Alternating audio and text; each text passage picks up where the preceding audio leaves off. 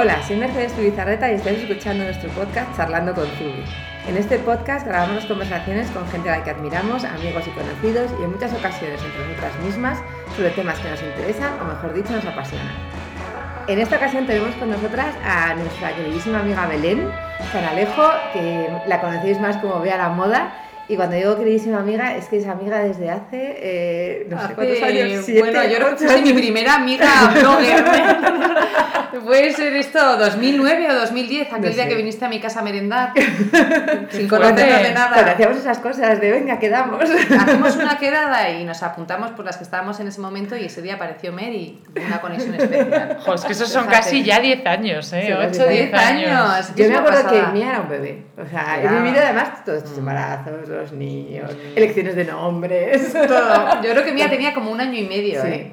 Yo siempre pienso además que yo creo que Mer es una de las grandes cosas que me ha pasado a mí con el, eh, con el blog. Sí, de gente que he conocido realmente que, que me ha ¡Qué maravilla! algo, ¿sabes? O sea, mucha gente, te decir, conoces a un montón de gente, pero Mer es como esas amistades que he creado a raíz de mi blog, que si no, no hubiera sí, no tenido. No. Porque realmente se, tienes, se, crean realmente amistades reales y amistades duraderas, es verdad. Pues bueno, me imagino que si nos seguís, todos conocéis el blog de Vea la Moda. Es un blog que lleva cuántos años ya. Pues lleva desde el 2009, estamos en el 2018, noveno aniversario. Noveno este aniversario, ¿va a haber alguna fiesta especial? no, déjate que necesito tiempo para pensarla y ejecutarla en el décimo hablamos. Hay tiempo para el décimo todavía. Pues es un blog además que empezó por casualidad, una cosa que, que te apetecía a ti probar porque estabas metida en el tema audiovisual, entonces em, empezó por una afición tuya de mezclar moda con el mundo audiovisual Eso es. y empezar con vídeos, que prácticamente aquí en España nadie hacía vídeos. Es verdad, no se veía tanto, la verdad que YouTube estaba ahí, pero no es lo que es ahora. Y en aquel momento yo tenía una empresa con mi marido, una empresa que era muy audiovisual, ¿no? centrada en lo audiovisual. Entonces quisimos mezclar eh, dos de nuestros fuertes, por un lado la moda, que yo había estudiado diseño de moda en Estados Unidos, y eh, lo audiovisual, porque mi marido venía más de, de, esa parte. Y entonces de ahí surgió la idea de que crear un videoblog en el que hubiera vídeos que hablaran de moda, pero pues con un corte y una edición pues, del mundo audiovisual, vaya.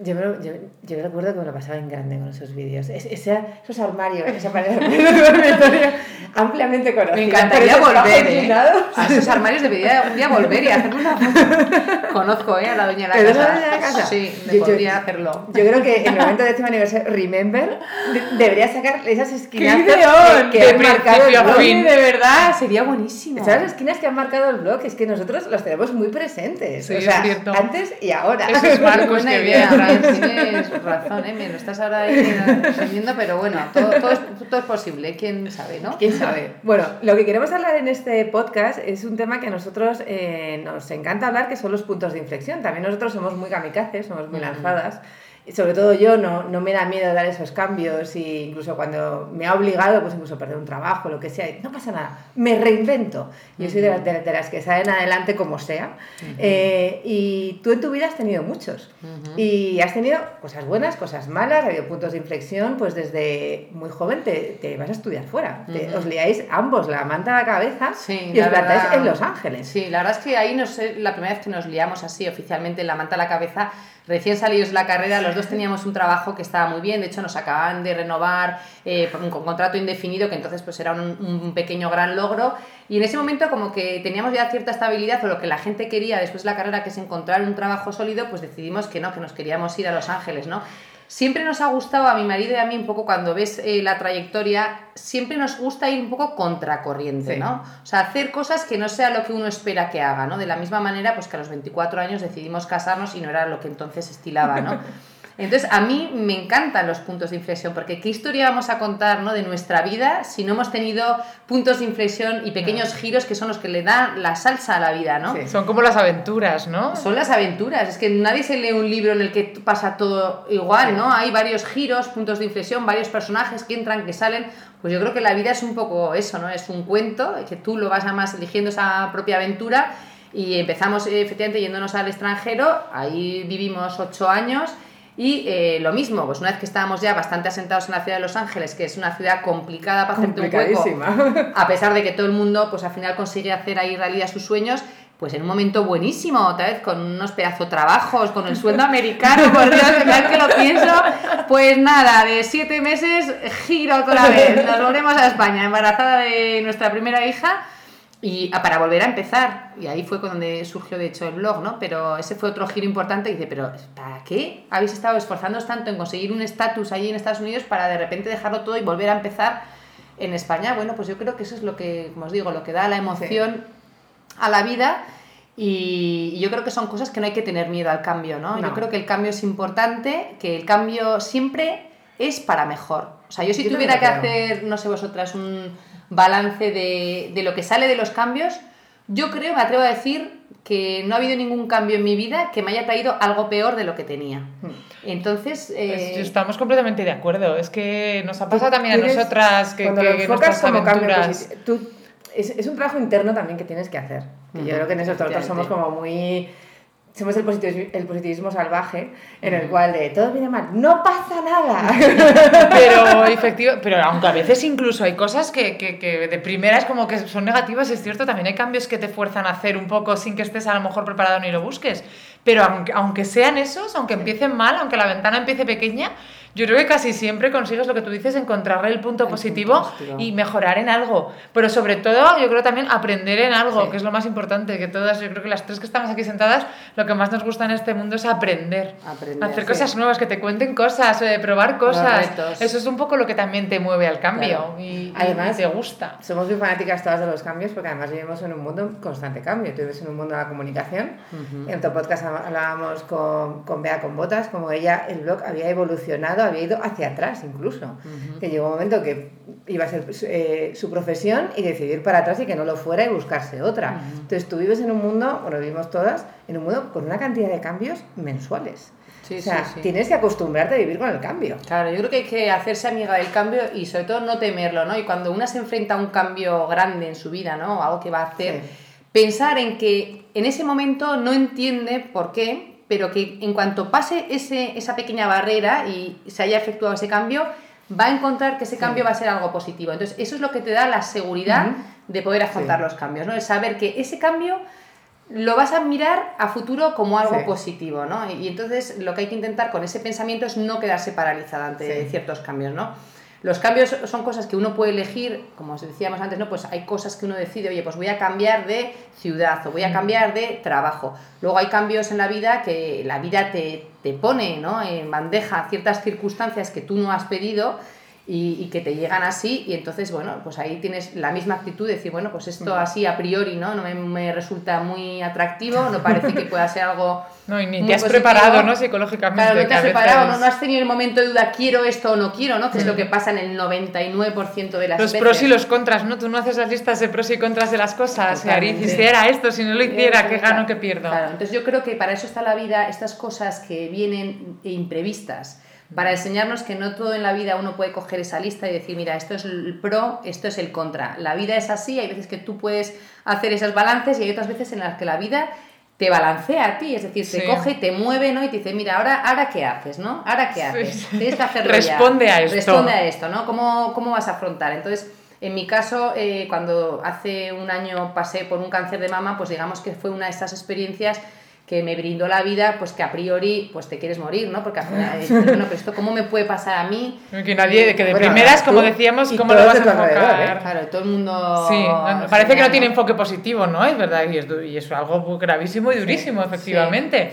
pero hasta de eso, yo creo que, que Belén, eh, tienes, tienes también como una experiencia de cambio que acaba pues, revirtiendo un poco en, positivo, en positivo, ¿no? Claro, totalmente. Yo creo que al final cuando todos los procesos también de cambio, ¿no? sobre todo en cosas así que son bruscas, que son cambios como más inesperados, pues hay un momento de adaptación, un momento de adaptación en el que uno no se puede exigir estar dando botes de alegría ni estar súper contento porque sería algo antinatural. O sea, en la vida hay una serie de emociones que son la alegría y la tristeza, pues hay ciertas cosas como que te diagnostiquen una enfermedad así que no te provocan alegría, te provocan tristeza, pero como la tristeza es algo que viene con nosotros, hay que aceptarlo como tal, es algo positivo la tristeza, o sea, no es una emoción de la que tengamos que rehuir, que tengamos que anular, que tengamos que esconder. O sea, yo a veces doy gracias de sentirme un día triste, ¿sabes? Un día que digo, hoy no me está yendo bien, hoy no me encuentro bien, hoy me veo sin fuerza, hoy, ¿qué mierda es esta? ¿no? Pero yo creo porque aprendes a valorar cuando sí que estás bien, como el típico día que estás más cansado, que las cosas te dan peor, es que cuando de repente viene la cosa buena,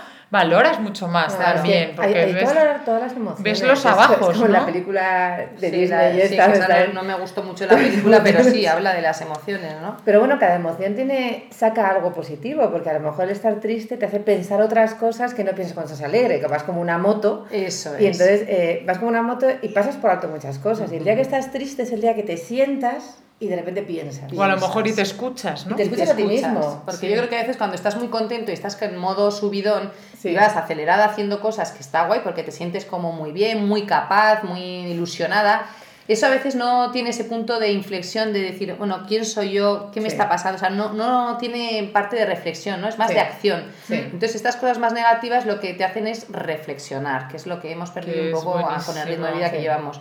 Entonces, pues eh, yo creo que de reflexionar y de hablar con uno mismo, pues hay tantos mensajes, tanta tanto que descubrir en nuestro interior, ¿no? Que, que experiencias así pues te dan esa posibilidad de encontrarte contigo misma, de poder reconducir la vida, darle un giro, darle otro sentido, o sea, es, es brutal, ¿no? Realmente, o sea, que al final... Es, es- es- brutal, es brutal para ti y los que están a tu alrededor, porque son, Mm. son puntos de inflexión, como siempre hem- hemos hablado, que, que trastocan todo.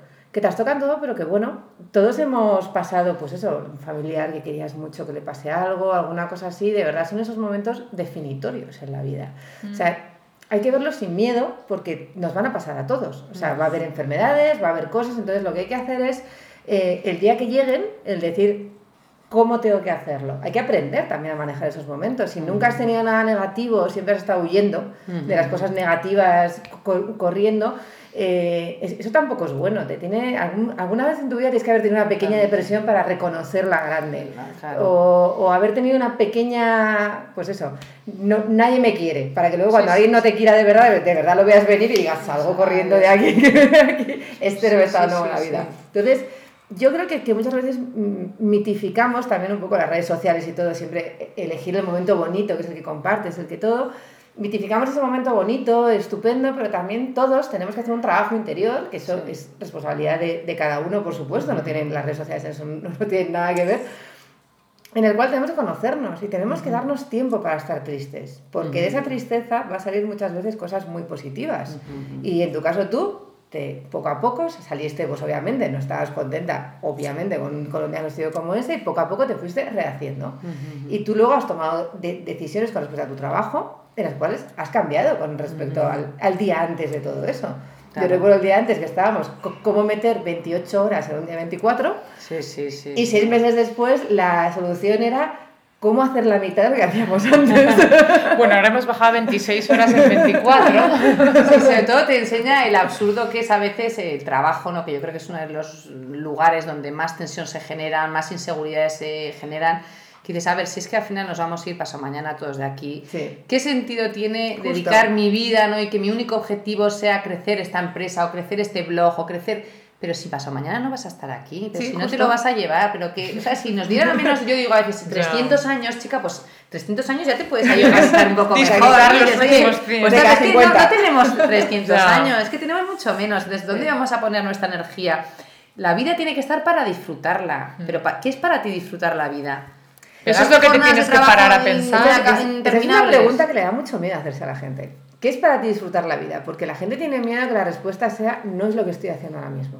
No, es que Pero eso pasa mucho a la gente que... Que tienen que enfrentarse a ello. Claro. No me gusta cómo estoy ahora ¿Qué mismo. quiero No de me mi gusta vida? dónde estoy. No, Lo que está- pasa que salir de esa zona de confort, o sea, Sí. uno le da mucha seguridad pues el estar en cierto trabajo o el Claro, tener determinado horario, o sea, y hay veces que la gente se agarra a la vida y decide vivir una vida eh, que ante todo prime la seguridad. Eso es Sí. una opción vital que es importante Sí. y se puede ser fel- feliz, yo pienso, ¿no? Eh, con esa forma un poquito más conservadora de vivir. Luego hay gente que tenemos personalidades pues que la vida nos está todo el tiempo haciendo una llamada y tenemos una inquietud incesante. Entonces, tenemos que escuchar esa llamada. O sea, no podemos decir, no, es que yo quiero ser esto, pero voy a hacer como que no soy. No, si a mí me llama eh, pues tener pasión por ciertas cosas, Sí.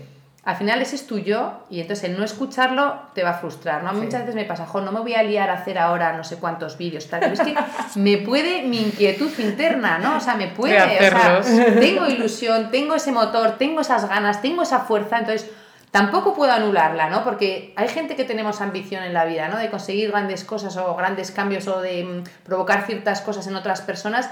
Tampoco puedes hacer caso omiso, ¿no? Porque cada uno se nos ha dado unos talentos y se nos ha dado por algo y tienen que tener un sentido para la sociedad y para donde vivimos, ¿no? Entonces, no es decir, no, yo es que tengo ciertas capacidades, entonces como me apetece vivir tranquila, pues voy a hacer como que no las tengo. Pues no, porque yo también lo he intentado y es verdad que he bajado mucho el ritmo respecto a lo que antes llevaba, pero sigo teniendo esa inquietud, o sea, sigo teniendo muchas ansias de hacer, de Porque avanzar. es tu de esencia. Belén, al fin y al Claro, cabo. Lo que tú dices es que no puedes no escucharla, que pasa a mucha gente también, es que el día a día también y tu vida te lleva como por unos derroteros a veces sin pararte a pensarlo, pero es que te sale de dentro, si es que es la esencia, ¿sabes? Y a lo mejor tomaba de otra manera y trabaja de otra manera y más extendida en el tiempo, pero hay que hacer lo que te sale de dentro, porque es, lo hablábamos en, otra, en alguna otra charla, es lo que mejor vas a saber hacer y donde realmente vas a sacar tu, tu, tu yo interior y, y vas a destacar y Claro. entonces te va a ir muy bien y es que vas a ser muy feliz Claro, haciéndolo. es donde vas a hacer las cosas que van a que Claro. tú destacar, que van a brillar cuando tú escuchas tus Justo, talentos, lo que sabes cuáles son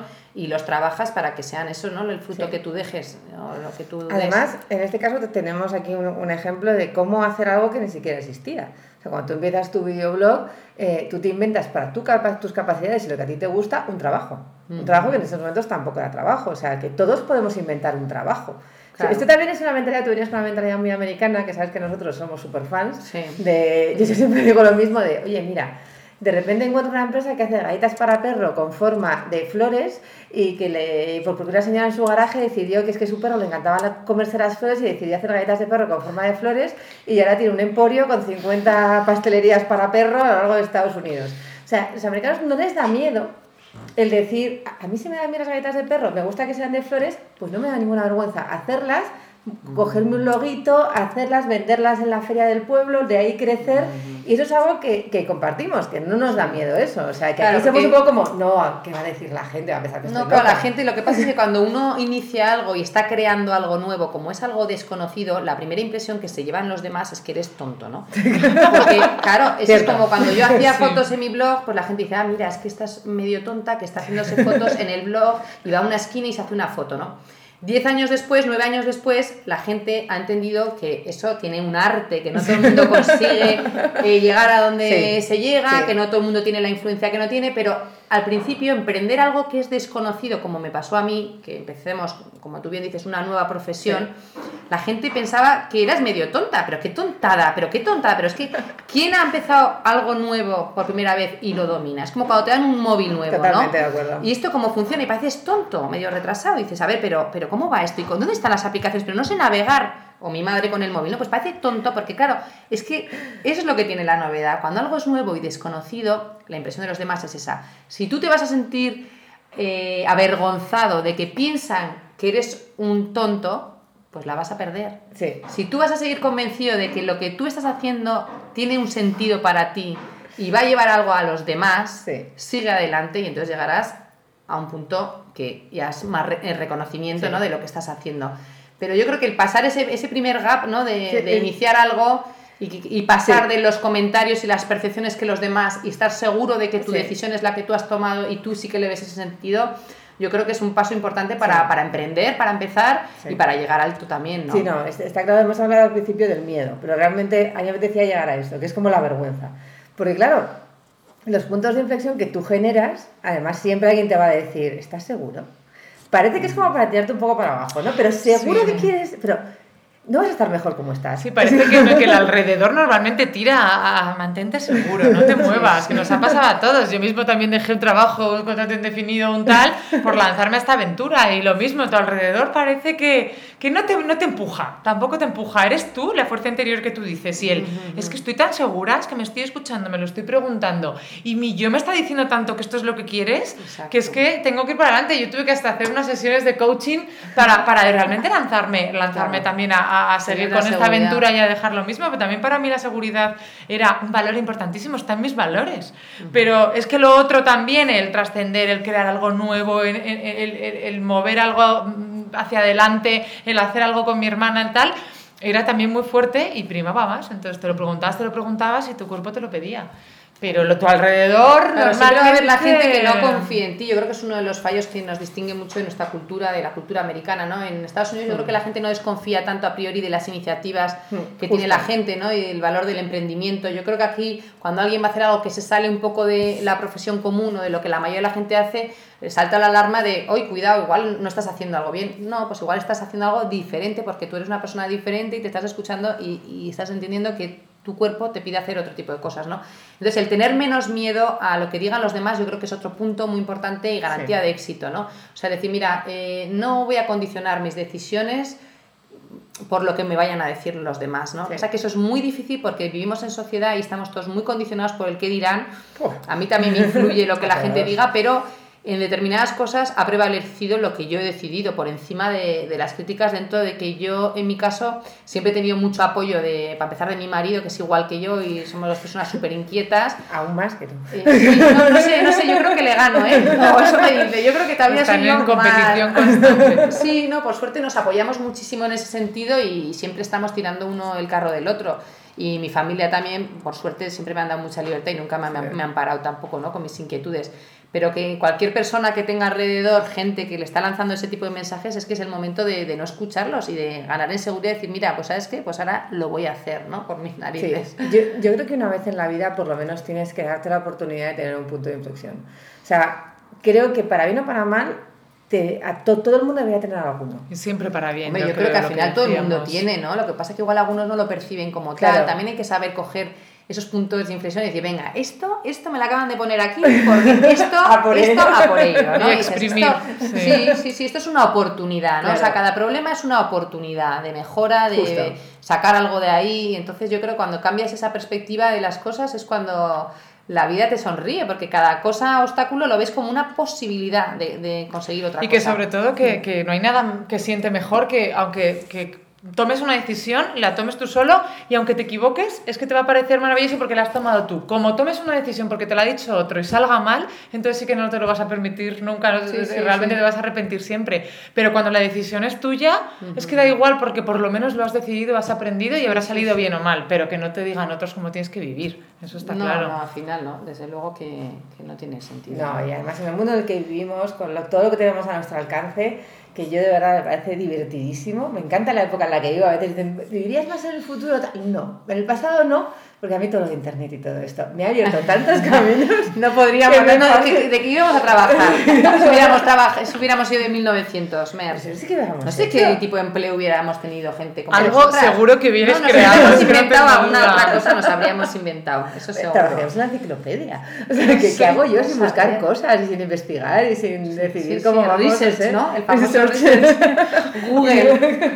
Haremos sin Google. O sea, No lo sé. todas las semanas. Yo, yo, yo soy una adicta a los puntos de inflexión y que a veces en es como, ya, esta semana ya has tenido uno. No podemos volver. bastante. Es que ¿no? Mer, Hombre, Mer a veces tiene mucho, puntos de inflexión por semanas. La dejas dos días de fin de semana y te viene el lunes con un puntazo de inflexión que dices, Dios mío, pero es que hace cuatro días teníamos Sí, otra sí, cosa". descansa un poco, ¿no? Entonces Es que yo, a veces yo es agotador, tengo ¿eh, que controlar los puntos de inflexión para que tampoco esto sea, vamos, en plan un golpe de timón a 360 grados, no, tampoco. No, no, no, tenemos que, hay que centrarlos, hay que reconocerlos, sobre todo es importante y, y hay que vivirlos con calma.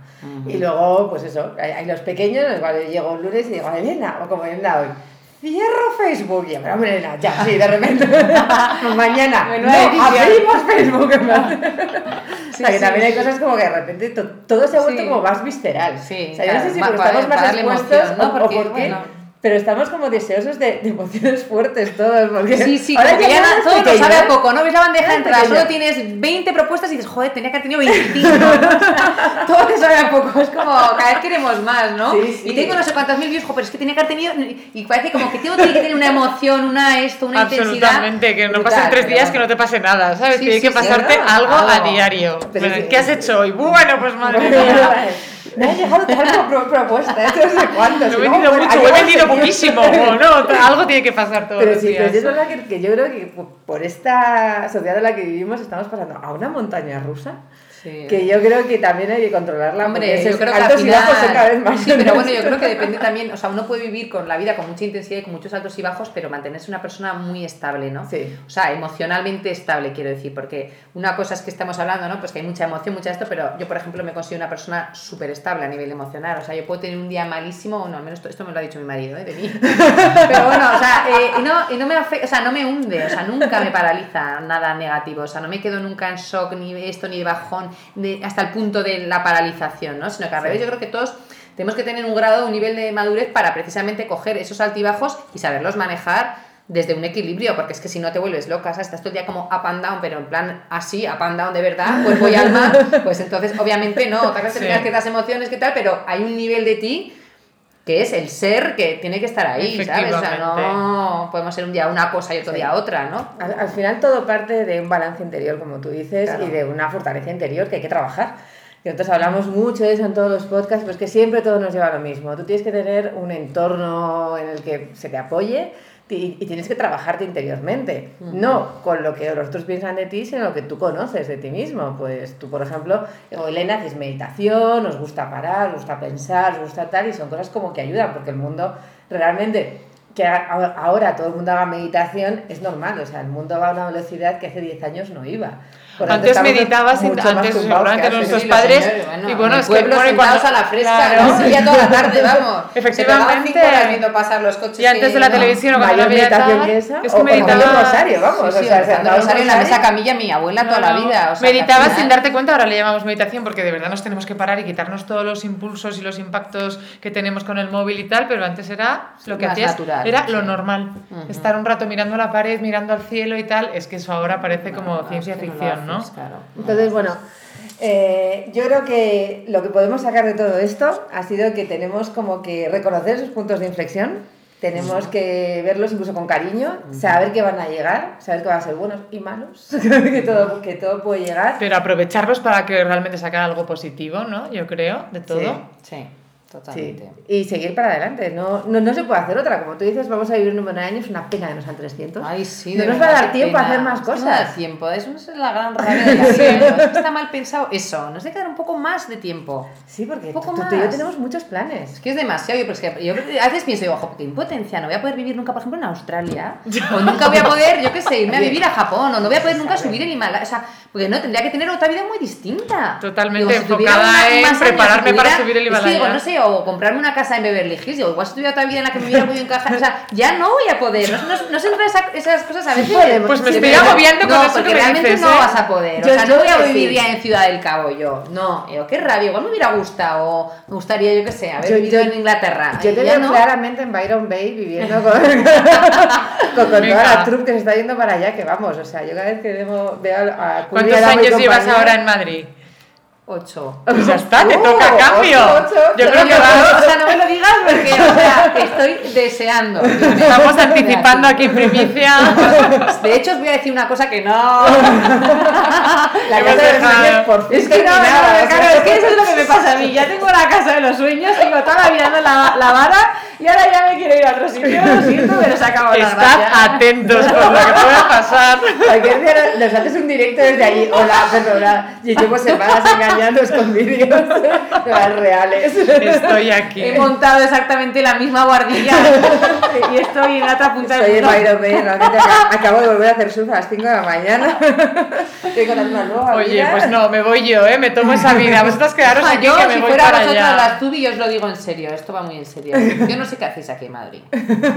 Yo, si fuera vosotras, no tuviera una carga, carga entre comillas, yo soy muy feliz con mi familia, pero no tuviera eh, cuatro hijos y ser responsable de su futuro, que para eso he elegido ser madre, Uf, haría muchos movimientos mucho más bruscos, por Dios, estoy siendo muy suave. Yo si, si fuera vosotras, vamos, me iba de España, pero Me está animando, clarísimo, me ¿eh? animando. esta tarde, ahora cuando cortemos, tenemos que hablar del. Hoy el giro lo va a poner Vamos Elena. a escalonar. Mes que viene destino Los Ángeles, California. No, no animes, ¿eh? Volvemos a Los Ángeles ¿qué María. es que no lo hacéis? ¿Qué os está cortando de hacer eso? Hace falta dinero.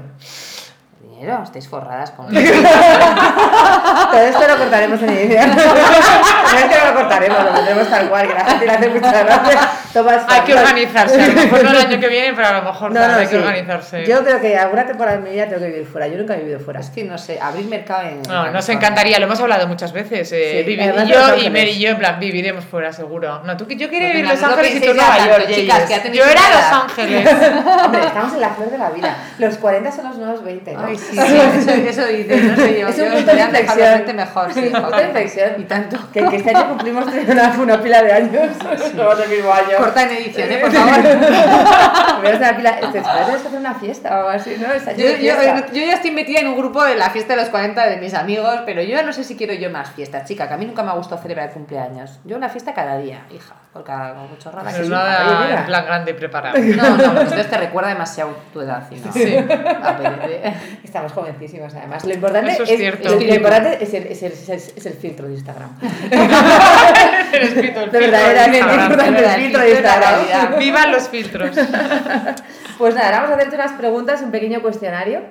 Eh, a ver, ¿cuál es tu hora favorita del día? ¿Y por qué? Tengo muchas. ¿Se puede eso o no? Bueno, a ver, par. yo creo que mi momento favorito del día hay dos, ¿vale?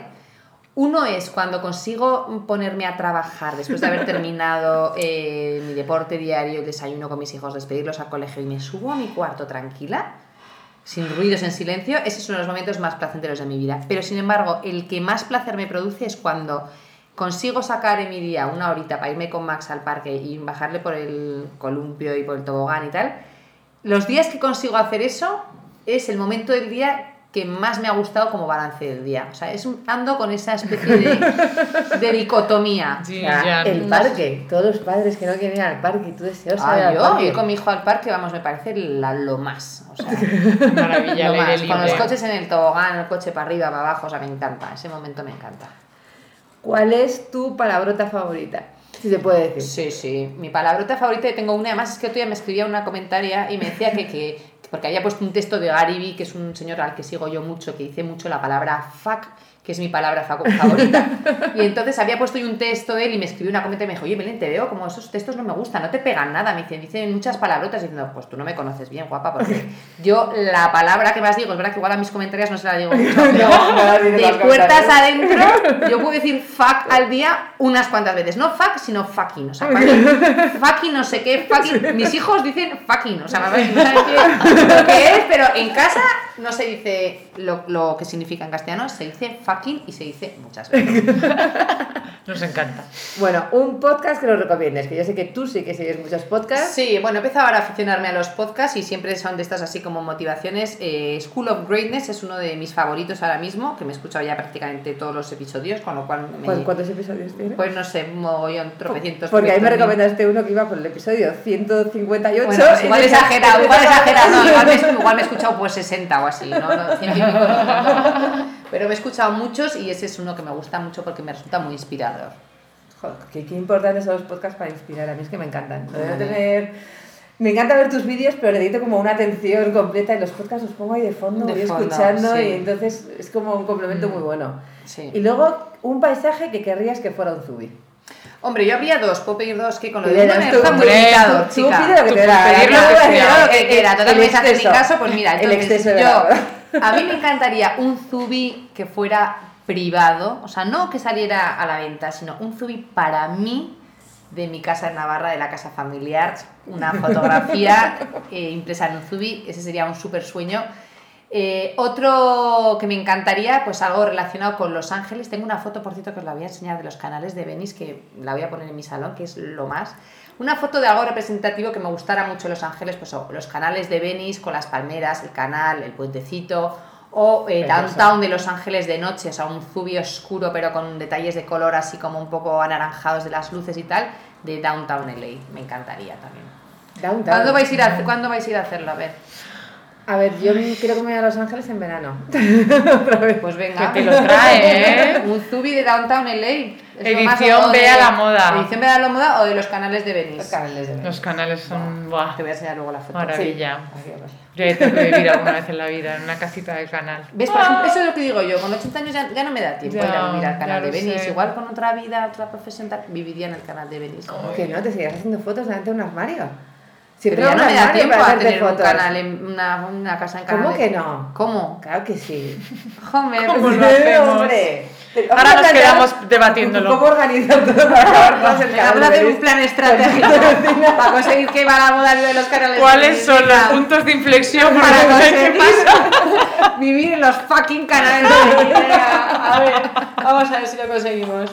Bueno, mil gracias por A vosotras. prestarte a nuestras locuras siempre. Qué la primera y, y encantadísima. O sea, no sabes la ilusión que nos hace cerrar temporada además contigo. Cierre de temporada. Es el colofón. De esta primera temporada. descansa después. Bueno, mira, qué bien. Estamos preparando desde el curso que viene. Y Me tenéis que decir cuándo va a salir, ¿eh? Sí, no te preocupes. Mil, mil gracias, de verdad. A O vosotras, sea, es un placer estar aquí Sí. siempre con las hermanas Tubi, que son la bomba. Tendría que venir más conmigo porque em, hacemos terapia juntas, Sí. o sea, nos Sí. Que complementamos muy tenemos que bien. empezar a organizar Hacer- unas sí, pero siempre, siempre lo decimos siempre luego pero bueno, hacemos, pues chicas. Ya, no. no pasa más tiempo del que Del que queremos. queremos, sí. ¿verdad? Pero bueno, oye, mira. Pues nada, mil gracias. Gracias. Y esperamos que hayáis disfrutado y aprendido y nos encantaría que compartierais con amigos o por redes sociales este episodio si os ha gustado el tema. Recordad que podéis escuchar todas nuestras charlas en nuestro canal de iTunes de podcast que se llama igual que el programa, Charlando con Zubi. Y igualmente los compartimos en nuestro blog regularmente. Me despido, hasta muy pronto con un fuerte abrazo. Gracias. Gracias.